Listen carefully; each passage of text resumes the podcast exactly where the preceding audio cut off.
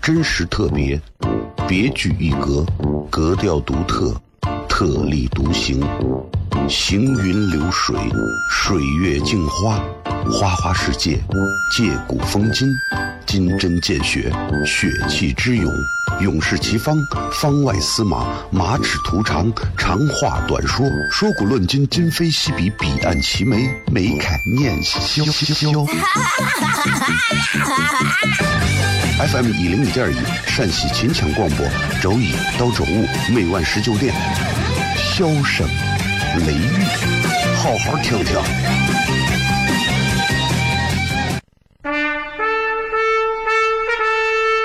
我爸爸对我说：“一个成熟的人，永远都会清楚自己想要什么，可以独立思考，从不随波逐流，为了心中所爱，敢和这世界抗争。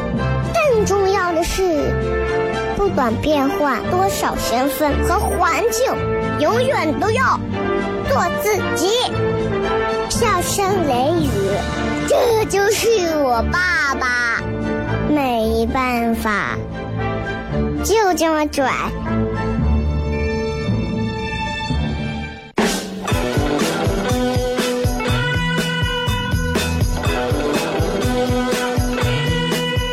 Well, she's all you'd ever want. She's the kind I'd like to flaunt and take to dinner. But she always knows her place. She's got style, she's got grace. She's a winner. She's a lady. Oh, oh, oh, she's a lady. Talking about that little lady. And the lady is mine. Hello，各位好，这里是 FM 一零一点一西安论坛，各位好，我是小雷。 I could leave her on a 不管怎么讲啊，这个又是新的一天，又是新的一周，又是新的开始。咱们很多事情上周没有做好，昨天没有做成，上个月没有把它做好的，我觉得从这周这天开始，咱们继续好好的做它，就完了，没有啥大了大不了的事情，对不对？也不要有啥遗憾啊，也不要有啥烦啊、恼啊啥的，不要在意，真的不要在意啊。我觉得人嘛，这一生当中有很多事情，可能我们都做的不是尽善尽美，但是只要我们有一天能够意识到，只要能明白到，然后有这么一天，我们回过头来幡然醒悟，我觉得错误就不会再来。今天我们的微博互动话题是这样的，就说说今天啊，你今儿一整天最重要忙了一件啥事情？通过这个微信，你们就能很容易的知道，人啊，有时候忙是瞎忙，有时候忙还不如不忙，有时候不忙看上去很忙，有时候忙不忙其实都不忙。所以，所以大家可以想一想，今儿一天你就干了一件啥事情？其实你能回答出这个问题，你也就知道，其实很多事情都是次要的。比方我这就干了一件事情，比方说啊，比方说睡觉。比方我今儿就干了一件事情啊，就是在家看电视、看电影，跟朋友喝咖啡、散步、慢跑、健身、吃药、养猫、逗狗啊，抓小偷是吧？随便你。挺好，挺好，真的挺好啊.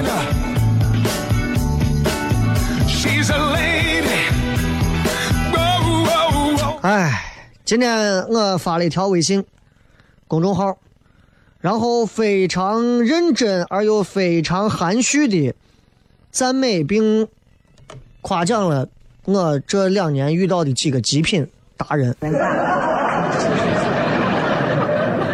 然后后台有很多的留言都跟我说，为什么我们遇到的人都是这么一类货？啊，很多人你们可能有关注我的微信公众号的，也有没有关注的，也有从前关注后来不关注的，无所谓的事情。啊，关注不关注你也不用告诉别人，有哎，我是因为什么我再也不关注他了，好像显得你很有品位，没有那个意思啊。你喜欢谁你就关注谁，你不喜欢谁你就不要关注他。想看一篇文章你就看，不看那个文章就不看。你看我今天指名道姓没有，但是我很含蓄的啊，双引号的赞美了几个人之后，马上就有几个人加我，我知道，嗯，他们知道我在说谁。啊，其实呃，从媒体出来做一些自己的团队啊，做脱口秀啊，其实你会想，这么小的一个团体做一个单口喜剧脱口秀，比相声的圈子还小，都能碰到一帮子这种怪怂烂货，你说是？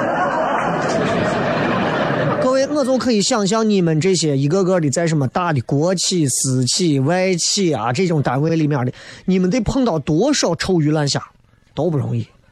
有时候我回想我，我在我在电视台、电台待了这么十几年，说实话，三年前在做糖蒜铺子之前，我从来没有过任何一个所谓的敌人或者说是仇人，没有过，从来没有过。为啥？我一门心思做节目。啊，哪怕有一天哪个领导说你走吧，不要在我这个台待了，他有他的一些所谓的啊政治手腕嘛，走就走呗。所以我从曾经的一个频率走了，到后来我又走了，再后来我又去了别处，然后别处又回来。其实这么一来二往，二来三往，我反而不会那么轻易的去树敌了。我媳妇跟我说，你作为一个射手座，你是那种很容易啊，就是。得罪别人自己还不自知的人，这一点我非常的赞同。其实很多人都是这样，说话心直口快。当然还有一种人是那种说话不过大脑的心直口快。我是有时候把话说了就说了，你们看我有时候写一些东西就是这样。啊，我明知道有些话可能说出来会如何如何，但是我觉得那又怎么样？有些人想太多，在他们的那些想太多的人世界里，觉得小雷我这样的人就是那种，呀，你不能这样，你太那啥了，你不可以这样，觉得我这样的人是噩梦。但是，但是在我们这些想到啥就说啥的人眼里，他们那些人活着不更是生活带着枷锁在生活吗？对不对？真的，我今天我在微信号上写了这么几个人，这几个人我不知道会不会听节目，但是我真的想祝福你们，变魔术的啊，来了来了之后想要变魔术啊，我让他上脱口秀，魔术变得很烂，我觉得人家热爱舞台，我说行，你带着魔术啊，我给你传两个段子上。上去以后演的真的还不如单变魔术。下来之后膨胀不堪，开始给你待了没有几天就开始跟你讲。我觉得啊，你们这个团队不能这么弄，你应该怎么样？你知道他才多小一点旁边人都听不下去的时候，你不能这样讲话。首先说你的说的那些东西不切实际就算了，你说话太狂了，你不能你比小雷还狂。还有那种啊。自己在当中想要谋点小私利的啥，我都觉得无所谓。但是后来呢，就觉得把他这个路给断了，转身都走了。走了之后，在背后开始到处散布。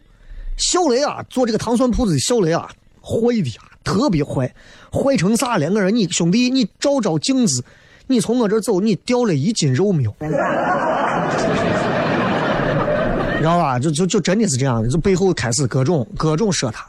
一个完全不会讲任何段子，甚至说语言表达能力都有障碍的一个胖胖的朋友，我一本正经的教他说段子上舞台。虽然我知道他根本就不行，但是我觉得不要错过任何一次机会嘛。那会儿真的，那会儿真的，我觉得那会儿爱才之心有点泛滥。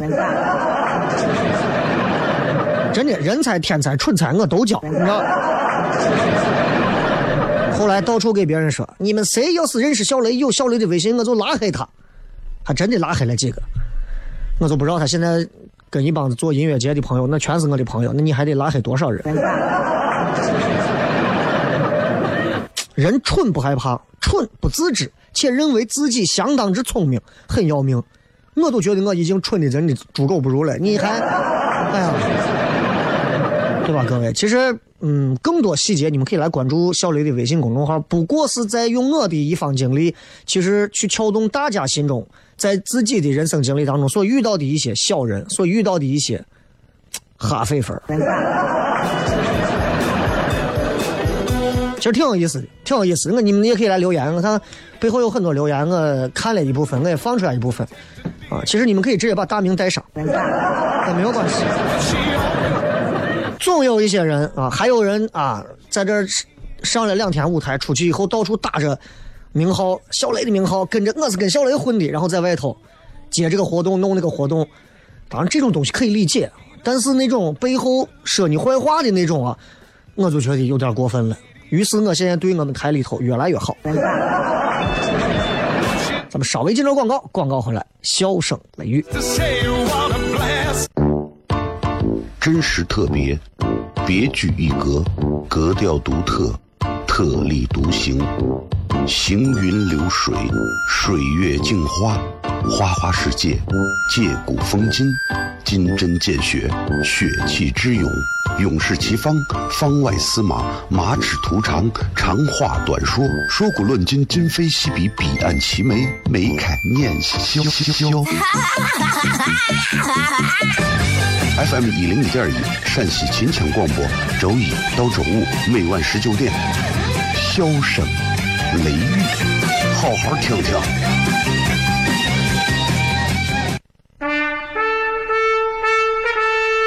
我爸爸对我说：“一个成熟的人，永远都会清楚自己想要什么，可以独立思考，从不随波逐流，为了心中所爱，敢和这世界抗争。更重要的是，不管变换多少身份和环境，永远都要做自己。”笑声雷雨，这就是我爸爸，没办法，就这么拽。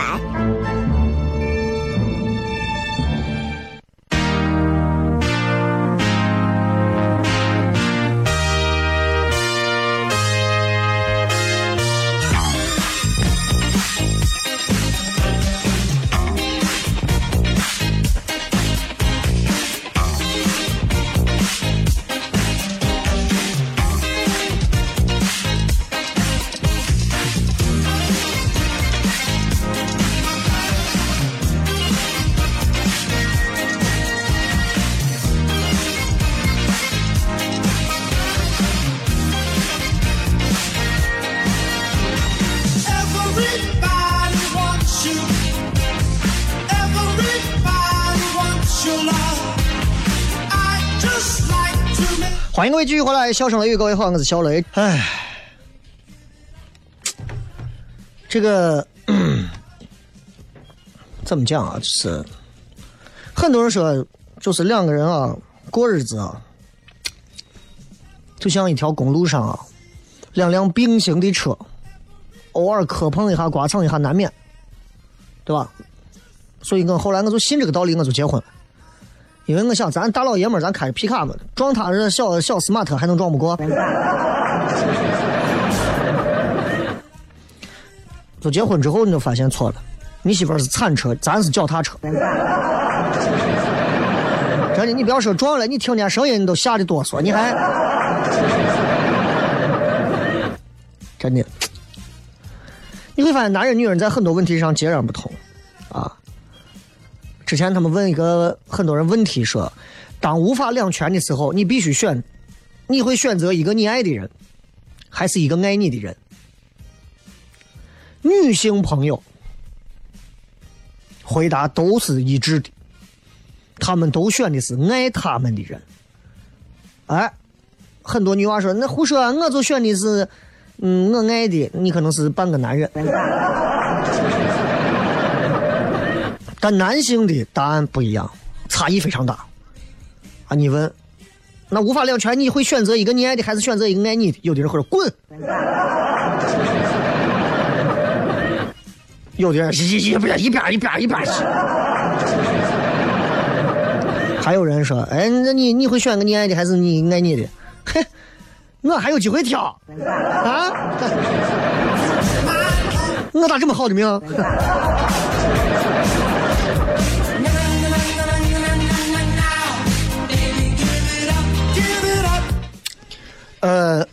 其实这段时间吧，到现在为止啊，我是那种，呃，怎么讲？就是其实我是那种到到现在为止，就是我还会认为运动啊、锻炼啊，是一个人绝对不能丢下、绝对不能抛掉、绝对不能或缺的一个东西。运动啊，对于男人而言的话，可能需要的是一些器械呀、健身呀；对女人来讲，可能需要一些包括心肺呀，对吧？有氧啊，各种。之前看过一个视频，就是一个可能二十多岁一个健身的一个爱好者啊，看着很成熟，很块儿很好，然后底下有很多留言说呀，他现在这么年轻，看着这么老，练那么多肌肉干啥？肯定比别人常人要死的早。很啊，这段留言虽然很无耻，但是很押韵，你发现没有？啊，他现在这么年轻，看着好哦老，练了那么多肌肉干啥？肯定比常人死的早啊！就你知道很多啊，抖音啊上头各种啊，你谁练肌肉就会有人说，哎呀，你这肌肉练成这样，真的只有我一个人觉得很恶心吗？很难看吗？只有我一个人觉得这样子的身体对吃不消会活不长吗？对吧？其实这种评论有点就是那种吃不着葡萄说葡萄酸，酸葡萄心态，啊，自己做不到还要贬低别人，人家网上都是这样的货。为啥？因为明显已经失衡了，要在语言上找不回来一点内心失衡的东西，所以在寻找心理安慰的同时，还可以获取一些啥优越感。网上就是这么一帮怂，你知道吧？所以你说，到底健身的人、有肌肉的人寿命会不会很短？各位，咱好好聊一聊这个事情。其实你看我微博、微信公众号啊，只有在抖音上我拍过一个健身的视频，很短的一个搞笑的视频。我其实是基本上是两天，有时候三天，有时候连着啊，会去健身房健身，一个多小时、两个小时都有啊。主要是练啥？练练块儿。年龄到这儿了，得练一练，不练下垂。这个话不知道听不听节目的老师会不会说三俗？对不起，换一个啊！不练练一练，练练不练松弛。嗯，少练一练啊！我最近练一练，明显就感觉，哎呀，胳膊上的肌肉明显就啊，对吧？拧了不少。哎，说的还有点不好意思啊，这个。但是健身房里头那种块大的人很多很多，你去你就发现了，都是拿时间夯出来的，都是夯出来的，啊。然后其实其实你说这个健身健成那样的人，你说他们到底寿命会不会短啊？咱咱国外有很多研究，咱来聊一聊这个事儿。首先，咱说大范围的，他们在一九五三年的时候啊，这个英国的研究人员当时都发现说，巴士司机。啊，开公交车的司机比指挥家的心脏病风险高，政府的文员比邮差心脏病的风险高。你知道为啥？包括世卫组织最早也发现，缺乏运动是导致发病率升高和过早死亡的全球风险因素之一。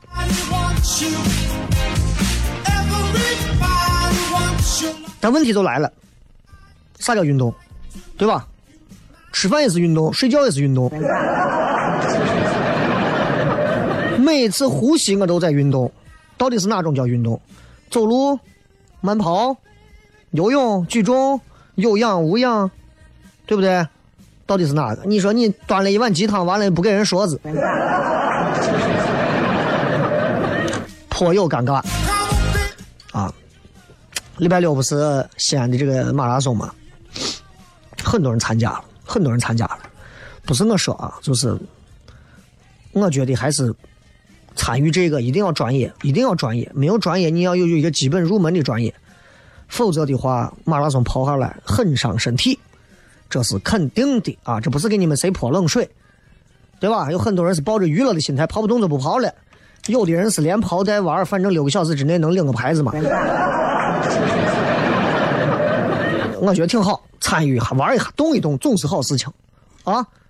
但是有的人就是那种啊，不仅要参与，还要很认真，那你就要非常专业的运动，否则的话，伤你的膝关节，伤你的全身，包括心脏各方面，就其实得不偿失啊！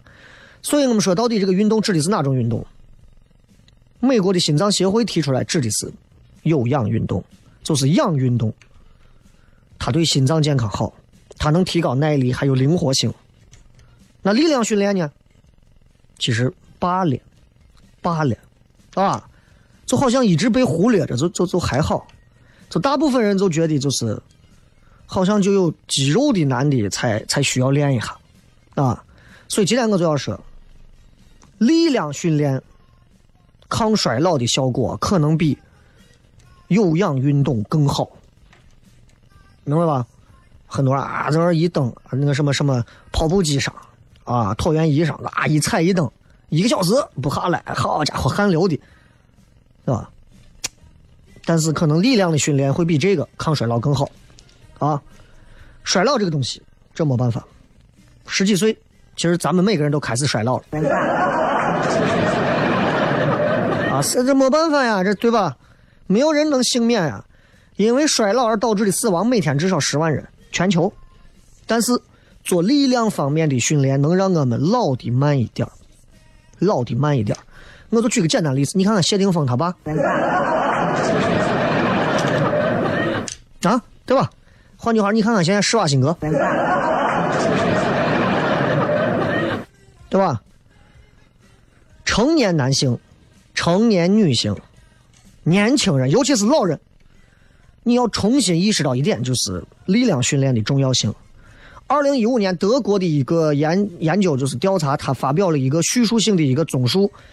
通过观察十四种流行病学的研究，最后所有的研究都证明一个道理：肌肉力量的增强和降低全因死亡率有显著相关性，与心血管疾病死亡率降低也有关。这就是说明，包括证明你的肌肉到底有没有力量啊？最简单的一个握力，握力，这是你评估整体肌肉力量最简单有效的东西。咱们都有那个握力器、握力棒，你知道吧？就捏的那个握力，你的握力有多少，你的肌肉力量其实就能可见一斑。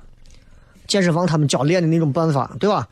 拿了一个小木棍，木棍上穿个绳子，绳子底下弄了个杠铃，搭到一个杠子上，然后两个手开始像拧毛巾一样把它把它卷卷卷卷上去，练这个握力啊，包括小臂啊，真的是很痛苦，但是很有效啊。包括你看，我爷到现在啊，前两年握力器握的那手劲是真的可以。所以你看，我爷到现在八十八快九十的人了，对吧？看着还是面相看着就很年轻啊，没有那么多皱纹啊啥的。所以你就会发现，真的不一样，真的不一样。呃，他们曾经二零一五年的一个研究，从十七个不同收入的国家，从十四万名三十五到七十岁的成年人当中，做了一个握力测试，还有四年的跟踪回访。当然，这种调查我们普通人一般都不太知道。得出的结果就是，得出的结果就是，握力跟被试者的全因死亡率和心血管死亡率、非心血管死亡率、心肌梗塞和中风都是负相关。低握力比收缩压，你就能预测你的全因和心血管疾病的死亡率。也就是说，你的握力越好，你的这一方面的各方面的心血管的、非心血管的心肌梗啊、中风，握力越好，离你越远，真的很有作用。各位。你们回去握一下你们家里老年人的手，或者你爸你妈的手，看看他们有握力没？如果那种呀手无缚鸡之力的，要小心，身体要好好的锻炼锻炼，好吧？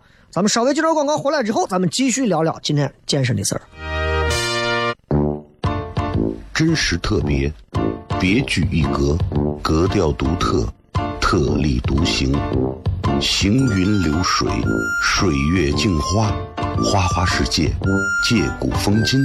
金针见血，血气之勇；勇士齐方，方外司马，马齿图长，长话短说，说古论今，今非昔比，彼岸齐眉，眉开眼笑。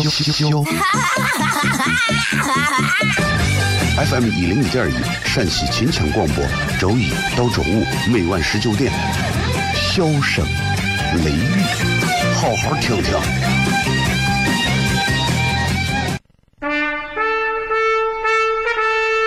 我爸爸对我说：“一个成熟的人，永远都会清楚自己想要什么，可以独立思考，从不随波逐流，为了心中所爱，敢和这世界抗争。更重要的是，不管变换多少身份和环境，永远都要做自己。”笑声雷雨，这就是我爸爸，没办法，就这么拽。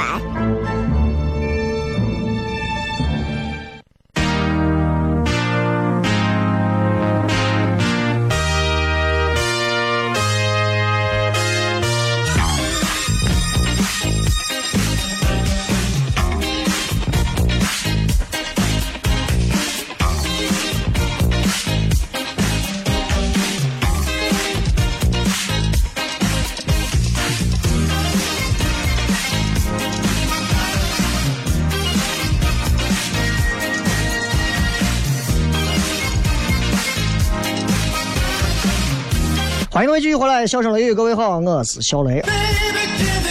我们继续回来聊，刚才我们说到关于这个力量训练啊，尤其是从握力可以看出这个人身上的肌肉力量啊，其实就可以考察出一个比较客观的一块啊，所以大家可以试一试自己的握力到底是怎么样，也就能从一个侧面看出你的全身肌肉的一个水平。当然，最重要的你还是要去做力量训练。咱们其实都知道，就是一个人如果过度肥胖，那肯定会增加所谓的死亡风险。但是在去年做了一个研究啊，人家是这样讲的：说肌肉力量独立于肥胖，可以降低死亡风险。啥意思？就是他就说，胖子的死亡风险比正常人高，对吧？但是如果他的肌肉多、力量大，他能降低死亡风险。这个研究研究了四万多个英国人啊，然后就开始对他们做握力的测试，然后之后连着七年的时间。研究人员发现，有更高的握力的朋朋友，英国朋友可以在就是降低百分之八的死亡风险。虽然百分之八也不多，对吧？但是听上去好像好听一点。握力最低的，还有最胖的男性或者女性，死亡风险最高。最好玩的是，就是你有特别强的握力的肥胖个体。跟不肥胖的人相比，死亡风险相似，甚至更低。也就是说，这个人很胖，二百多斤，但他的握力非常强，肌肉力量很好，和一个一点都不肥胖、很正常的人相比，人家可能跟你的死亡的风险相似，甚至比你还比这样的一个普通人甚至瘦子还低，你知道吗？就这个这个论文一出啊，当时其实很颠覆，颠覆了很多。我觉得主要颠覆的哪几点？三点。第一个。具有更强的握力的男性或者女性死亡率比较低，不受肥胖影响。各位，肌肉力量啊，包括握力，大家要走。当然，我指的这个更强握力，不是单纯指握力啊，一定是包括你全身肌肉整体起来之后，你的握力的力量肯定会更强。第二个，过量的脂肪会提高你的死亡风险，但是更强的握力会降低死亡风险。尽管它没有完全消除掉，但是会肯定会降低。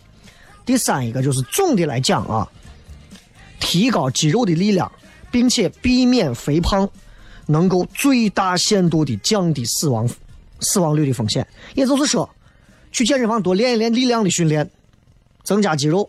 当然。女性没有办法像男人一样练出块来，因为男性有所谓的什么睾酮素什么什么东西，就是所以男性的肌肉练出来是硬的，一块一块的。女性除非你是专业要比赛的啊，你才得去服用一些特定的东西，才能让自己肌肉起来，否则线条好，有肌肉力量就够了，对吧？所以对一个肥胖者的建议啊，我我的意思就是，如果你实在是受不下去，但说心里话啊，哎，你还想多活几年？我建议练练肌肉，然后减少你的一些油脂摄入。我觉得适当的去减少，加大你的力量上的训练啊。当然，你咱说回来，你说力量训练能降低死亡率吗？你说能吗？就咱说的上面的实验说的主要是握力跟死亡率的相关关系。各位，我说的是相关的关系，它不是因果关系，不是说因为我现在握力强。我死的晚，对吧？不是这样的，对吧？你握力强，你是举二十吨的，把你压死，对吧？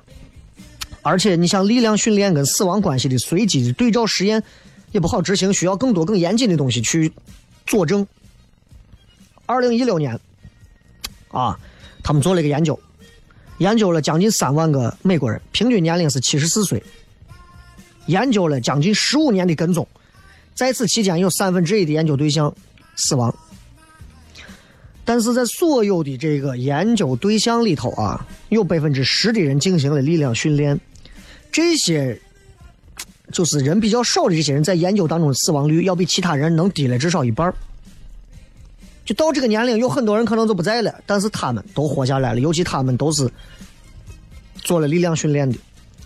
除了是活的长，而且他们的癌症、心脏病死亡的风险也会比较低。当然，你可以这么理解、这么说，就是那些能举得动哑铃的老人，可能本身他的身体素质是过硬的，对吧？所以为了排除这些可能，他们研究的时候就把对象的研究对象的年龄、性别、健康习惯、肥胖程度，包括其他生活习惯，什么抽烟、喝酒、烫头，对吧？全部都做了一个控制，做了一个统一控制之后，结果仍然是这样的。举重这些力量训练可以降低百分之十九的死亡风险。同样啊，同样，另一个澳大利亚的研究表明，在进行了十二个月的高强度的举重锻炼之后，患者因为髋骨骨折导致的死亡率降低了百分之八十一。同样还有一个研究啊，说的是 每周如果参与抵抗训练超过一天的癌症幸幸存者，全因死亡率降低百分之三十三。但对于跟这些进行有氧运动的病人来说，死亡率没有降低。这并不是说有氧运动不好，咱们今天也并没有在诋毁谁去做有氧运动。有氧运动当然是有用的，有氧运动啊，但是力量训练和有氧运动的结合更能延长预期寿命。你看年轻人一天都说：“哎，我今后我才不想活那么久，我活个六十就可以了。”真到那天，我跟你说，巴巴的一天都要举杠铃去了。但是事实是啥？事实就是，其实很多人做举重的人，他也不做其他锻炼啊。所以给大家讲，为啥这个力量训练会比较神奇？很多人就会认为说，肌肉训练、力量训练，我是肌肉男干的事嘛，对不对？老人觉得说，老人咱这老人最常走的训练是啥？走路。很多老年人起大早就是走路，走路就认为最健康。力量训练在健康方面的作用就被忽略了。其实，力量训练跟降低死亡率、增加寿命的关系，它有一个比较科学的一个理论基础，有这么四个作用。第一个，就是它的力量训练，它能够防止收缩、蛋白减少和细胞外脂肪堆。你知道吧？因为细胞外的这个脂肪一旦越堆越多，越堆越多。那你这对吧？你就不用讲了嘛。脂肪堆的多，你说你对吧？但是你做了很多的力量训练之后，啊，你的蛋白并不会随之而然减少，而你的细胞外的脂肪也不会堆积的越来越多，所以它能够抵消掉跟年龄相关的你的肌肉质量，还有你的肌肉的力量的降低。比方说，你四十岁、三十岁和五十岁、六十岁，肌肉力量和肌肉的质量肯定是不一样的，对吧？再比方说，还有啥？力量训练啊，它比较有一种鼓励、鼓励制的东西。身体，你看身体走路平衡靠的啥？靠的还是肌肉，对吧？老年人走路，很多老年人腿脚突然使不上劲儿，或者啥，当然你说是脑血栓呀，或者啥原因，跟他的。其实跟他的身体平衡有关系，身体平衡跟肌肉的力量有很大的关系。所以，力量训练可能会降低跌倒受伤的风险。我指的不是那种脑血栓呀，突然就晕倒，那没有办法，那谁都倒，大象都得倒，恐龙都得倒。我就说，突然一步腿使不上劲了，腿酸了，啊，肌肉没劲了，扑通跪倒那，栽到那，躺到那。其实实际上，跌倒对老年人的健康。比得什么病危害都大。一个老年人摔一跤，和一个老年人得一场大病，我宁愿老年人得一场大病，不要摔跤。摔一跤很麻烦，而且力量训练可以保护关节，肌肉越多，它对关节和结缔组织的压力越小，所以它可以对抗很多的炎症。最重要的是，力量训练还能改善心血管的健康，减少胰岛素的抵抗，改善血压、血脂。有一个训练就是说，阻力训练能让血压降低百分之二十，所以希望大家去做一些适度的力量训练。接着广告，回来片。真实特别，别具一格，格调独特，特立独行，行云流水，水月镜花，花花世界，借古风今，金针见血，血气之勇。勇士齐方，方外司马，马齿图长，长话短说，说古论今，今非昔比，彼岸齐眉，眉开眼笑。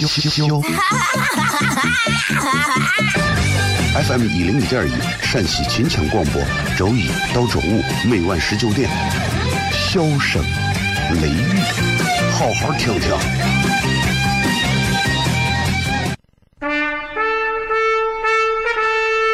我爸爸对我说：“一个成熟的人，永远都会清楚自己想要什么，可以独立思考，从不随波逐流，为了心中所爱，敢和这世界抗争。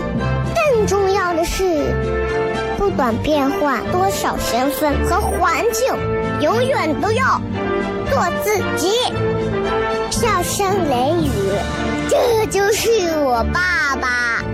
没办法，就这么拽。Is everybody ready?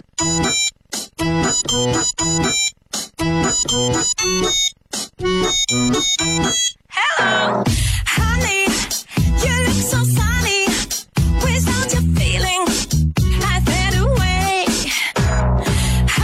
欢迎各位继续回来，笑声雷雨，各位好，我是小雷。蛋蛋说今天逛了一天淘宝，准备血拼双十一。雷哥，你给我讲一讲双十一的套路吧。今天还给你微信公众号评论了，你还回复我了。哎双十一的套路，那就就是其实没有啥套路，就是现在如果你已经意识到一到双十一你就有便宜可占的时候，就是这就是他们的套路。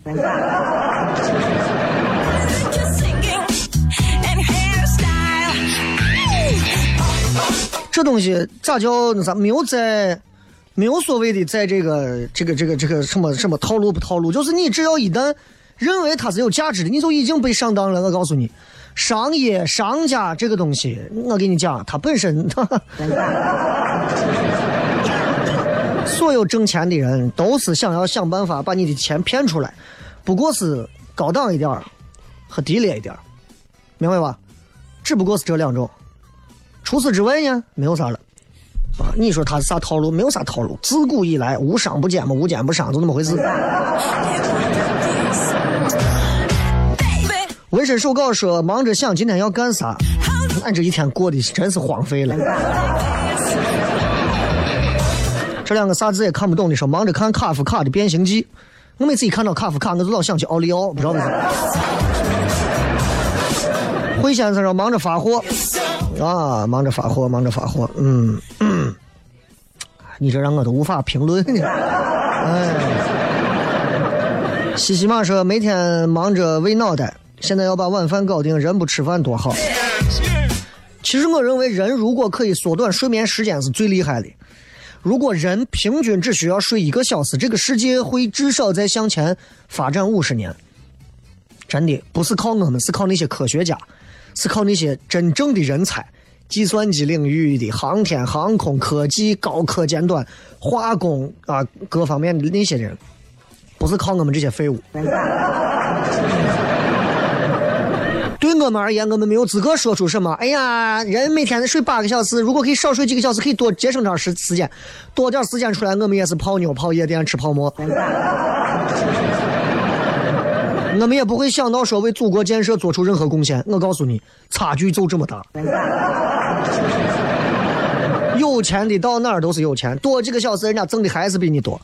你多几个小时，不过又是多睡几个小时，还觉得咋一天这么长？徐说看雷哥推荐的 Signal 啊，这里是一九九九年，你那里是几年？很好看，很好看。我就我微信公众号上那天不是说我前两天看那个韩剧嘛，就这两部韩剧把我看的挺，而且是评分挺高的。一个就是这个信号 Signal，另一个就是那个特殊失踪调查组 M，啊，比那个特殊案件我觉得好看。特殊失踪调查组 M，就是结尾有一点仓促，但是整部剧确实能彰显出韩国人拍这个电视剧的这种细节啊。我很喜欢看一个电视或者电影，是看它的细节。第一遍刷完看第二遍、第三遍、第四遍，你总有新发现。你这种细节，就是让我觉得哇，这才叫好电影，这叫好电影。你比方说，比方我随便举个例子啊，呃，小李子演的《禁闭岛》，你每一遍看都能看到很多新的细节，这是一个好电影。一遍看完，不要说细节，你想都不想想起来。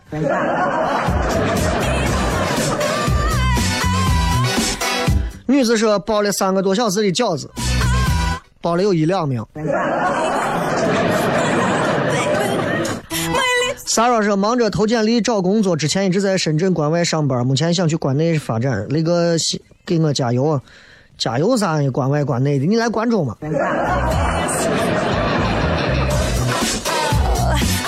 光荣十八号说吃了一碗丸啥这个字念念龟吗？还是念啥？就是那种日本好多那种字儿啊，牛肉蘑菇乌冬面。现在有好多那种就是很台、很日本啊那种拉面啊、面馆啊啥的，挺好的，装修的很符合年轻人的调调。面做的咋我都不说，嗯，也是加了很多年轻人喜欢的元素，芝士啊，啊，什么大块的肉啊、里脊啊、妈培根啊，什么都能往里放，挺好。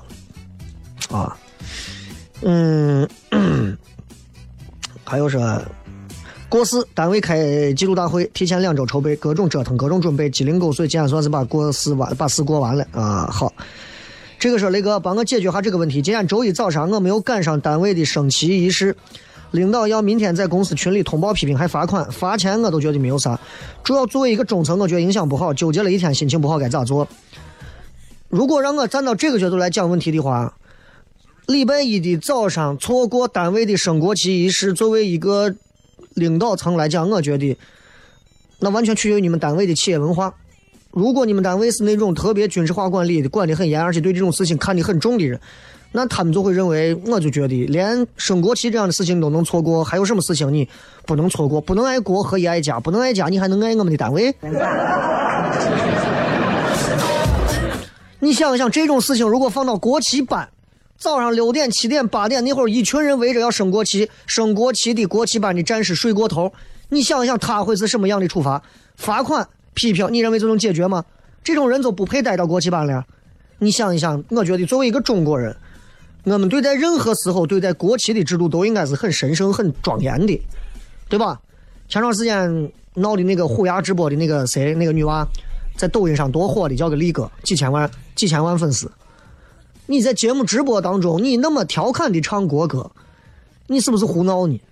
就这种事情要给很多我们现在这些网络主播要好好的上一课，你就是胡弄呢，对吧？即便国歌就是很简单的什么“起来，不愿做努力的人们”这样的歌词，那你拿到节目当中以调侃的方式直接这么唱出来，你把一个泱泱大国的尊严放在何处？换句话说，这是一个国家最基本的东西。这就好比说，你有一天在外头直播。直呼你爸你妈的大名儿，然后说这两个瓜怂啊，我给你们讲，就很多年轻人在底下留言说，不就是唱个国歌吗？好家伙，你这害怕不？害怕不？最可怕的是有这样的一票人，现在还在陆续想要成为一个网红，想要成为一个主播，包括更可怕的是，还有部分现在咱的这些所谓的年轻的主持人，深受网络主播的这种毒害，就觉得，就觉得，我觉得没有啥呀。我告诉你，你试过一下，真的。真的，一回把你这辈子给你都收拾了。